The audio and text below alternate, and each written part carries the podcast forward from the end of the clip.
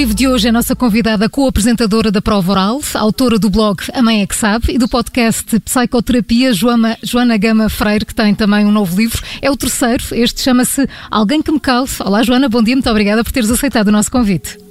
Obrigada eu pelo convite. Ainda para mais por telefone, nem tive de ir aí, é fantástico. É fantástico, não é? Todas as normas são cumpridas. Assinas uh, neste livro Joana Gama Freire, e não apenas Joana Gama. Isto é um bocadinho como os pais quando querem falar de coisas mais sérias e nos chamam pelo nome todo. É, é disso que o livro fala, de assuntos sérios?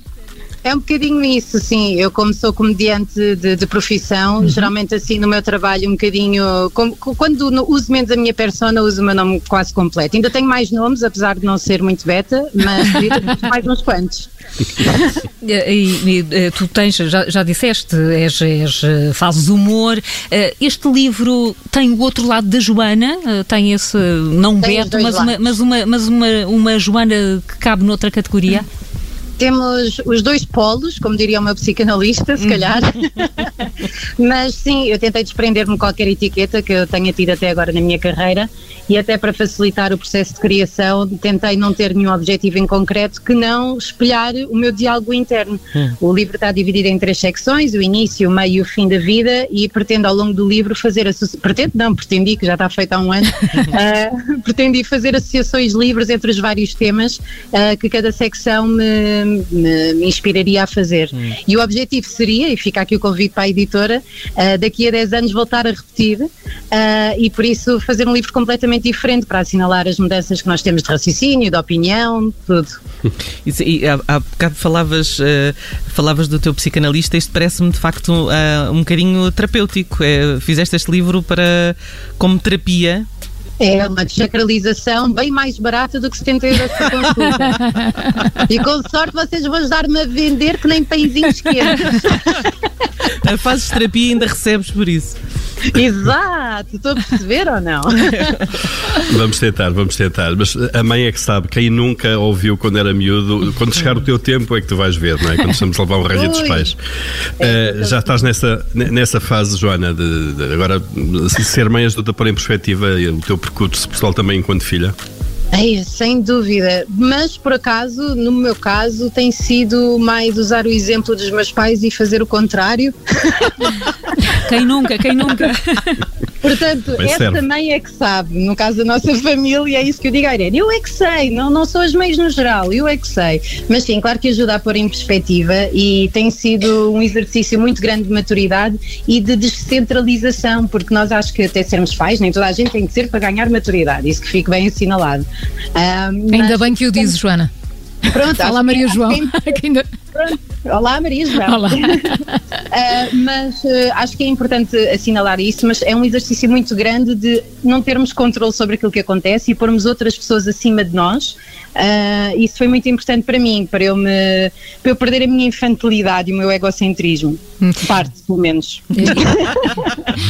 e, e parece-te que, que os pais de hoje têm, têm mais condições e mais informação para serem melhores pais, até com livros como o teu, por exemplo?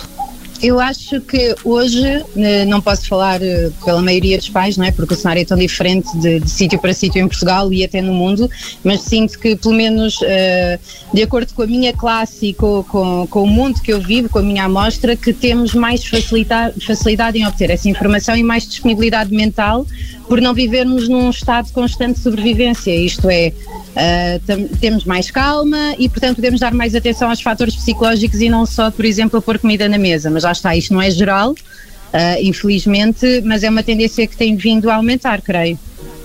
E é uma mensagem muito positiva da tua parte, Joana, é, porque, porque de facto é preciso alguma motivação para passar tanta noite em branco. Um, tu, tu, tu, sem medos, contrarias a, a, ideia de perfeição que parece estar na moda. Um, achas importante quebrar esse tabu? Eu acho que ultimamente, e temos assistido a isso cada vez mais nas, nas notícias, não me vou meter muito por aí, vocês é que são especialistas, mas temos assistido. Somos realmente, podes, podes, nós nós, nós ajudamos-te. Podes, podes. Não, não, não, vou quiseres, entrar por aí. avança. Não vou, eu quero vender livros, portanto, eu quero vender a toda a gente. Eu quero vender a toda a gente. O dinheiro é igual Ok. a toda a gente, mas ah, tenho, tenho vindo a assistir cada vez mais, e vocês também, a um apego muito grande do ser humano pela dicotomização da realidade. Isto é, somos todos a favor de qualquer coisa ou contra qualquer coisa, identificamos-nos assim, e também tem sido assim, tem, também tem sido assim com a alegria e com a tristeza, não é?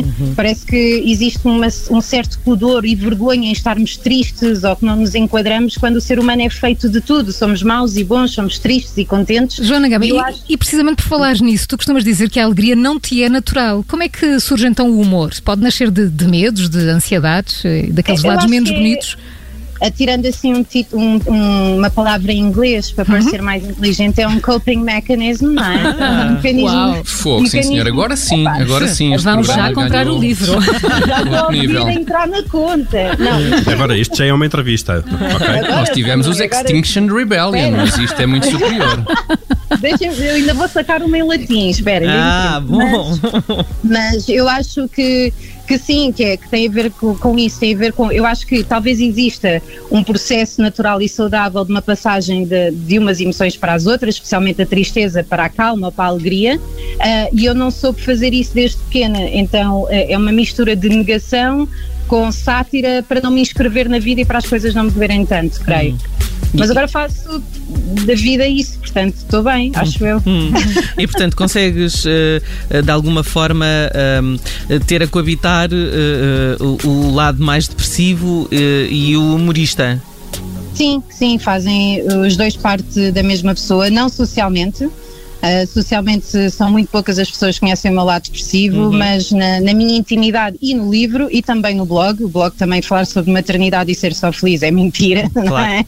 Quem faz isso não está, não está a falar a sério. Uh, e portanto, sim, isso tem, tem a ver com o exercício que eu tenho feito ao longo da minha vida de aceitar todas as minhas, as minhas valências e legitimar-me enquanto pessoa. E como me senti muito sozinha ao longo da minha vida por causa disso, ah, por não ver esse reconhecimento da importância do lado psicológico ou de não estejas triste, estás a chorar para quê? Isso são coisas da tua cabeça. Eu acho que seria importante nós ouvirmos cada vez mais, ouvirmos a nossa intuição, darmos valor aos nossos sentimentos para podermos processá-los e crescermos, porque é disso que se trata. Eh, Joana, tu transportaste para o livro aquilo que fazes noutras plataformas, que é, no fundo, conversar com o leitor, eh, como Sim. conversas com os, eh, com os ouvintes e por aí fora. Mas, Sim. mas o tom vai mudando ao longo do livro. Eh, Sim. isto é- é- aconteceu, tropeçaste nisto ou foi intencional e naturalmente foi Ah. acontecendo ao longo do livro? É pá, digamos que foi naturalmente acontecendo, porque quando se está a escrever um livro de uma forma tão coloquial, é normal que se, se note os mood swings, mais uma para vocês, Ui, mood swings. as mudanças, as mudanças de humor e tive um relacionamento que acabou a meio do livro, ah, tive outras tentativas que também correram mal a meio do livro, portanto... E que não são explícitas no livro, essas, essas mudanças. Isto é, não Não. dizes que isso aconteceu, mas eh, provavelmente Não, está lá não. no tom. Não, não, não, não, digo, digo, olha, conheci este rapaz e as coisas Ok. correram mal porque ele era poliamoroso e eu não, por acaso, identifiquei muito com isso, porque acho que é muita malta e para haver muita malta prefiro que seja no Natal eh, e não no quarto e tal. Mas isso também proporciona natais mais íntimos, certamente. Mas adiante. Sim, e se calhar há mais alegria num Natal poliamoroso do que nos nossos. Mas isso é evidente, pode às vezes não ser eh, completamente claro, mas eu, eu lembro-me que há uma altura em que eu própria confesso no livro que estou a ter dificuldades em escrevê-lo. E isso, e isso acontece, Joana, desculpa, quando falas eh, da morte. Foi é aquela coisa chata, foi o mais difícil que tiveste que fazer no livro. Não foi mais difícil, lá está. Eu, eu acho que eu tenho, tenho aquele, aquele romantismo normal de todos os artistas, que é, parece que as coisas tristes nos, no- nos dão mais inspiração para falar, não é? Porque de certa forma parece que dão mais densidade, mais textura, e portanto isso não, não me trouxe grande pesar falar sobre isso. Aliás, até me escudei um bocadinho do facto de estar a falar de algo que é tão comum a tanta gente e que se tem tanto pudor em falar. E eu acho que, não que eu queira ser a embaixadora disto, não quero ser um Gustavo Santos da sanidade mental, mas acho que era porreiro se todos nós falássemos mais sobre aquilo que nos preocupa. Ainda Joana, bem, em nome da nossa Vai, sanidade mental. Obrigada, Paulo. Tem- Vocês tem- fazem manhãs, portanto a vossa sanidade mental já foi há muito. sabem. Joana, eh, eh, estamos com pouco tempo, não há mesmo ninguém que te cale, Joana. Uh, só a minha filha. A minha filha manda-me claro. calar com, com jeitinho, uh, mas claro. nomeadamente a nível de roupa, quando eu uso tops, quando estou em negação relativamente ao meu excesso de peso, ela diz: Porquê é que vais assim à rua? Tenho vergonha. E efetivamente depois há um silêncio a seguir. Por acaso, meu filho também faz sempre isso quando eu visto os meus tops. Pois, se calhar era parar, não sei. É ver. Joana Gama, no final do mês estás de regresso aos palcos, no Teatro Maria Matos com, é Guilherme, verdade, com o Guilherme Duarte. Gostado, Sim. Isso não vale a pena promover. Posso é promover outros que também estou a vender muito bem. Então, força, vamos a isto antes de terminarmos. Sim. Dia 19 no Sá da Bandeira, Banana Papaya, no Porto. Dia 18 em Aveiro, na Avenida Café Concerto.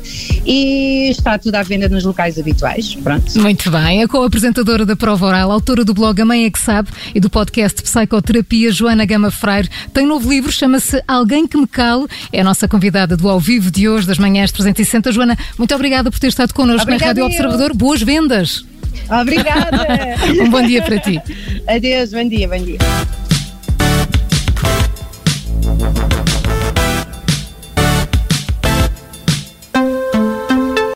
Obrigada por ter ouvido este podcast. Se gostou, pode subscrevê-lo, pode partilhá-lo e também pode ouvir a Rádio Observador online em 98.7 em Lisboa e em 98.4 no Porto.